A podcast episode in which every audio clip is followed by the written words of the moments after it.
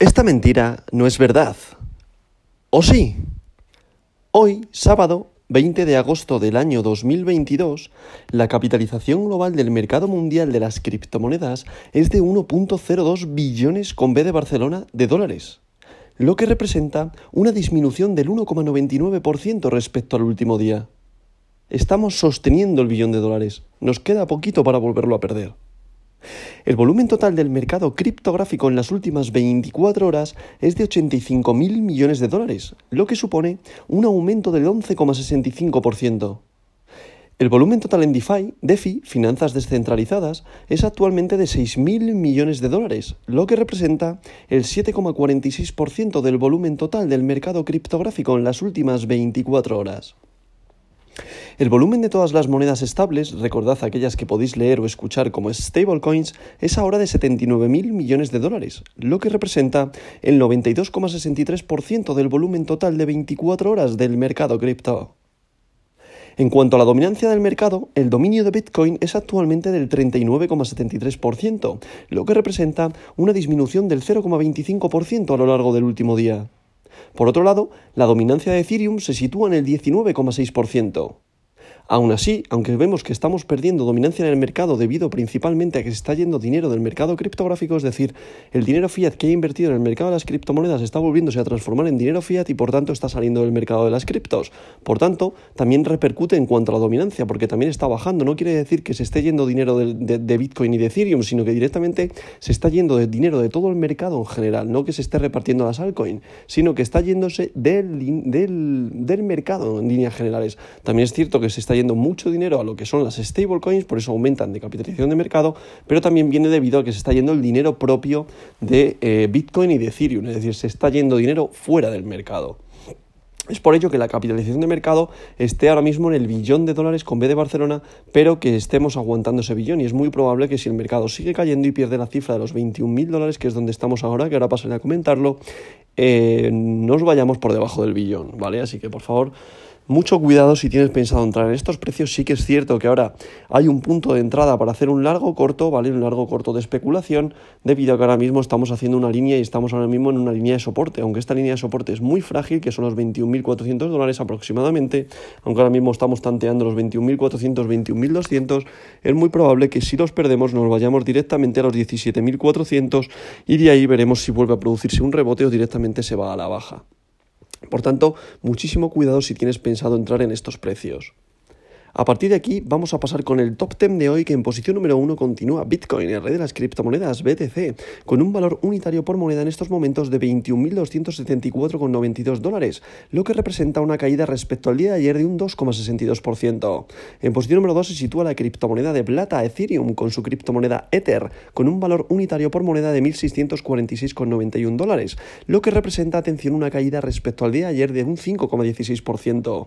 En posición número 3 se sitúa Tether, USDT, recordad, es una stablecoin, por tanto, paridad al dólar. En posición número 4 se sitúa USDC, recordad es otra stablecoin, por tanto, paridad al dólar. En posición número 5 se sitúa BNB, la criptomoneda del exchange Binance, con un valor unitario por moneda de 288,07 dólares, lo que representa una subida respecto al día de ayer de un 1,73%. No se está comportando del todo mal la criptomoneda del exchange Binance debido a la caída del mercado que ha habido. Está sosteniendo bien la cifra de los 275 dólares en adelante, aunque también es cierto que es donde tiene un soporte frágil parecido al que que tiene Bitcoin y por tanto está aguantando esta cifra. A partir de aquí, Binance USD, BUSD es otra stablecoin, es la otra eh, criptomoneda del exchange Binance que se sitúa en posición número 6. Daros cuenta que BUSD estos días aquí atrás estuvo en posición número 8 y ahora con la caída del mercado, como esta tipología de criptomonedas, las stablecoins las utilizan los inversores como valor refugio, evidentemente están vendiendo sus criptomonedas principales para meterse en stablecoin. Por tanto, estamos viendo cómo Binance USD ha vuelto a recuperar la posición número 6 por capitalización de mercado. En posición número 7 se sitúa Ripple, XRP, que perdió esa posición número 6 porque le ha adelantado Binance USD y ha caído a la posición número 7 con un valor unitario por moneda de 0,34 dólares, lo que representa una caída respecto al día de ayer de un 0,61%. En posición número 8 se sitúa Cardano con su criptomoneda ADA con un valor unitario por moneda de 0,46 dólares, lo que representa una caída respecto al día de ayer de un 2,45%. En posición número 9 se sitúa Solana con su criptomoneda Sol con un valor unitario por moneda de 47,04 dólares, lo que representa también una subida respecto al de ayer de un 1,68%. Otra criptomoneda que está aguantando bastante bien lo que es la caída, aunque sí que es cierto que también está perdiendo dinero, evidentemente, porque se está yendo muchísimo dinero del mercado y muchísima gente está evitando eh, quedarse pillado con esta caída que está sucediendo. Y para cerrar el top 10 de hoy, continúa en posición número 10 la criptomoneda del pueblo, como siempre digo, la meme coin, el perrito, Dogecoin, con un valor unitario por moneda de 0,07 dólares por unidad criptomonetaria, lo que representa también una pequeña subida de un 0,74% respecto al día de ayer. Como vemos, Dogecoin estaba a puntito de llegar a los 0,09 dólares por unidad criptomonetaria y debido a esta caída ha vuelto a caer a los 0,07 y está muy poquito de perder esta cifra y volver a ver los 0,07 0,06. Pero evidentemente está, repercute mucho lo que, hace, lo que hace Bitcoin. Como siempre digo, cuando Bitcoin estornuda se contagia al resto de altcoin. Por tanto, veremos a ver qué direccionalidad en el precio tiene Bitcoin para ver el arrastre que producen el resto de altcoins. También hay que tener muy en cuenta Ethereum, que Ethereum sí que es cierto que también se está comportando mejor que Bitcoin. Bitcoin al final se estaba sustentando por unos pilares que realmente no le estaban haciendo eh, que fuera una subida real. Es decir, yo lo dije desde el principio, para mí esta subida era, era provocada, es decir, una subida que venía acompañada de noticias buenas que adoptó el mercado en cuanto a Ethereum, por tanto también se vio arrastrado por ese FOMO que hubo a principios de mes y parecía que todo el mercado se iba abajo y al final ha habido un mercado alcista dentro de una proyección bajista, es decir, dentro de la proyección que yo tengo desde que, desde que perdimos el soporte de los 28.800, que fue cuando ya vi que había un cambio de tendencia brutal hacia la baja, ahí es cuando yo aprecié ya que, que pues eso, que el mercado ya era, entrábamos en un ciclo bajista 100% y a partir de ahí, evidentemente, estamos viendo como el mercado sigue cayendo, aunque en estos últimos días hemos tenido un rebote alcista en el mercado, ¿vale? Pero este rebote alcista al final perdió mucha fuerza compradora en esos 24.000 dólares. ¿Por qué? Porque no estaba sustentado por nada, simplemente por puro fundamental, por puras noticias, sobre todo muy acompañado por las noticias que tenía Ethereum en cuanto a la bifurcación del Proof of Stake con el Proof of Working, o Work, perdón. Entonces, de ahí hemos visto cómo ha generado un FOMO durante este mes que ahora mismo ha explotado ya. O sea, ahora mismo este FOMO Bitcoin no está sustentado por nada y daros cuenta que al final a nivel geopolítico, a final económica, de, a nivel económico eh, global, evidentemente no tenemos por qué subir en el mercado, sino todo lo contrario. La proyección continúa siendo bajista porque evidentemente la inflación sigue estando desbocada, no a nivel de Europa, sino también a nivel mundial y va a ser muy difícil controlarla con la subida de tipos, ¿vale? Y no va a ser a corto plazo, va a ser a, dos años mínimo vista, ¿vale? O sea, este año, eh, a, finales de año lo vamos a notar, evidentemente las empresas no van a dar los resultados esperados, mucha, la renta variable, por tanto, no va a ser atractiva, los inversores se van a fijar en otro tipo de productos y el año que viene lo vamos a pasar bastante mal.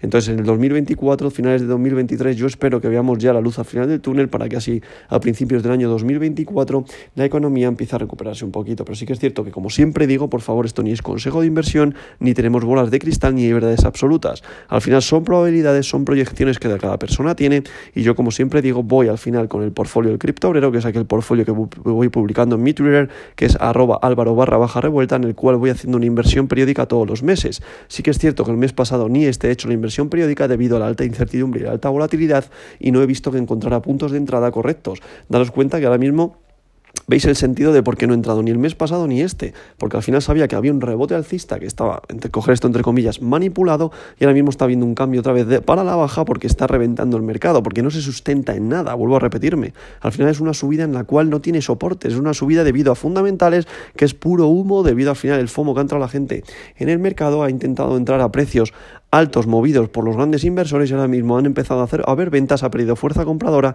y muchísima gente se está quedando pillada a precios más altos, ¿vale? Que da igual, si lo miramos a medio o largo plazo, que mi objetivo es ir a 8 o 10 años, es muy probable que estos precios de compra sean muy buenos. Pero yo como mi objetivo al final es entrar en el mercado con una media más baja e intentar lograr obtener 0,10 satoshis, es decir, 0,10 bitcoin, que al final es mi objetivo y es lo que yo quiero llegar a acumular. ¿Por qué? Porque al final eso me va a repercutir en que en un plazo de 8 o 10 años, si bitcoin consigue alcanzar la cifra de un millón de dólares por unidad criptomonetaria, yo tener al menos en mi moneda fiat, si, si mi moneda fiat, que es el euro, está a la par que el dólar, de unos, de unos 100.000 dólares y si no, pues de 92, 92 perdón, 100.000 euros o 92.000 euros, me da igual, pero al final lo que busco es una, una alta rentabilidad y considero que este activo me lo puede dar, porque es el que mayor largo, largo, un mayor recorrido a largo plazo puede tener. ¿Debido a qué? A lo que lo sustenta. ¿Qué es lo que lo sustenta? Su tecnología, que al final no nos olvidemos que esto se basa en una tecnología. Yo confío en las criptomonedas tanto a nivel especulatorio, pero ¿por qué? Porque está sustentado en una tecnología muy potente que ha venido a resolver bastantes problemas y de ahí que me guste tanto y que lo considero un activo más. Pero vuelvo a lo mismo, hay que aprender a diversificar, no poner los huevos en la misma cesta. Yo hago una inversión periódica de 50 euros, pero no es solo lo que hago aquí. Yo al final intento invertir en fondos indexados, intento invertir en SIAL, es decir, intento invertir con mi nómina, con mi salario, al final intentar invertir en ciertos eh, activos y no meterlo todos en el mismo, porque es que es de, de, primero de inversión eh, no meter los mismos huevos en, la, los huevos en la misma cesta, por favor. Así que eso tenerlo y tener muchísimo, muchísimo cuidado.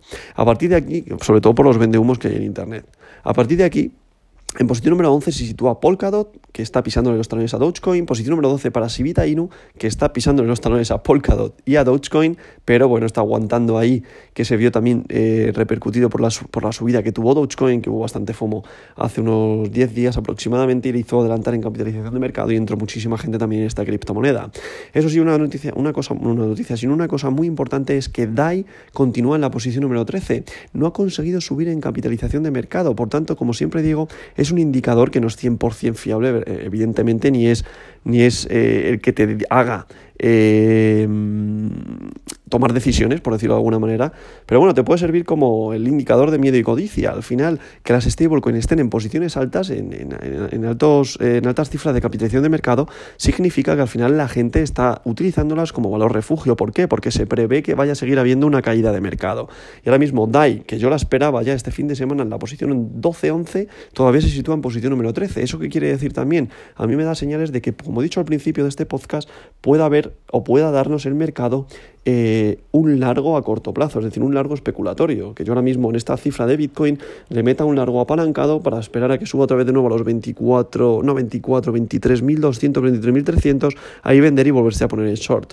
Pero vuelvo a lo mismo, esto no es consejo de inversión, ese es el largo especulatorio que veo yo para este fin de semana de cara al domingo por la noche y eh, podría pasar. Pero evidentemente los fines de semana suelen ser tranquilos, así que por favor, esto cogerlo con pinzas. Yo lo, lo, intentaré ver a ver si me da señales de entrada, pero ahora mismo con los indicadores dado la vuelta es muy complicado verlo, pero para mí es una posible entrada en el mercado que podría dar ahora un largo especulatorio. Pero vuelvo a lo mismo, esto no es consejo de inversión, haz tu propio análisis y por favor de lo que yo diga, al final tú toma tu propia decisión y no te fíes ni por lo que yo te diga ni por lo que te diga nadie. ¿Por qué? Porque al final si aciertas estarás contento, pero si pierdes echarás la bronca a otro y al final el único que puede tomar las propias decisiones de lo que tú hagas eres tú mismo y la mejor manera de aprender en los mercados es ensayo y error. Y yo al final vuelvo a lo mismo, yo no quiero hacer eh, o explicar intradías ni trading porque es muy muy difícil y hay que dedicarle años para ser un buen trader. Por tanto, ¿por qué? Porque al final tienes que hay muchos ciclos dentro de la economía y hay muchísimas gráficas, hay muchísimas velas y porque una gráfica hoy te haga un hombro cabeza a hombro, a lo mejor al día siguiente te hace un hombro, te hace una cabeza y luego el hombro no lo hace y sigue tirando para arriba. O sea, por favor, muchísimo cuidado porque hay que tener años de experiencia en esto. Y aún así, teniendo años de experiencia, te equivocas, ¿vale? Por tanto, son probabilidades, son proyecciones y eso es lo que yo veo a corto plazo hoy, este fin de semana de cara al lunes, ¿vale? Que sería un buen punto de entrada de un largo especulatorio, pero, por favor, muchísimo cuidado. Por tanto, a partir de aquí, Avalanche, posición número 14, y siempre utiliza un dinero que, no, que, este, que puedas perder, evidentemente, no un dinero que necesites para comer. Eso también es de primero de, de inversión. A partir de aquí, Avalanche, posición número 14, Polygon, posición número 15, Tron, posición número 16, Uniswaps, posición número 17, WBTC, posición número 18, Leo, posición número 19 y Ethereum Classic, posición número 20. Como podemos ver, el mercado se ha contraído, se ha ido muchísimo dinero del mercado de las criptomonedas, por tanto, vamos a ver qué es lo que sucede también el lunes, sobre todo mañana ya última hora del domingo con otra vez la visión puesta en la apertura de los futuros, que al final daros cuenta que el mercado de las criptomonedas no deja de estar arrastrado por los mercados tradicionales, por mucho que queramos separarnos del mercado tradicional, al final vamos muy de la mano, debido a que, como siempre digo también, que lo repito mucho, lo digo muchas veces, el símil de que cuando Estados Unidos se estornuda, el resto de los mercados se contagian y con, el, y con, y con Bitcoin evidentemente pasa lo mismo. Cuando Bitcoin se estornuda, el resto del mercado se contagia. El resto del mercado criptográfico se contagia. Sobre todo por lo que sí digo siempre, tanto Standard Poor's como el Nasdaq, al final son donde cotizan las empresas tecnológicas más importantes a nivel mundial y hacen que el mercado de las criptomonedas se vea arrastrado, porque al final no deja de ser un mercado tecnológico. Por tanto, dicho esto, como siempre digo, vamos a ver qué pasa durante este fin de semana. Y esta verdad de hoy no es mentira,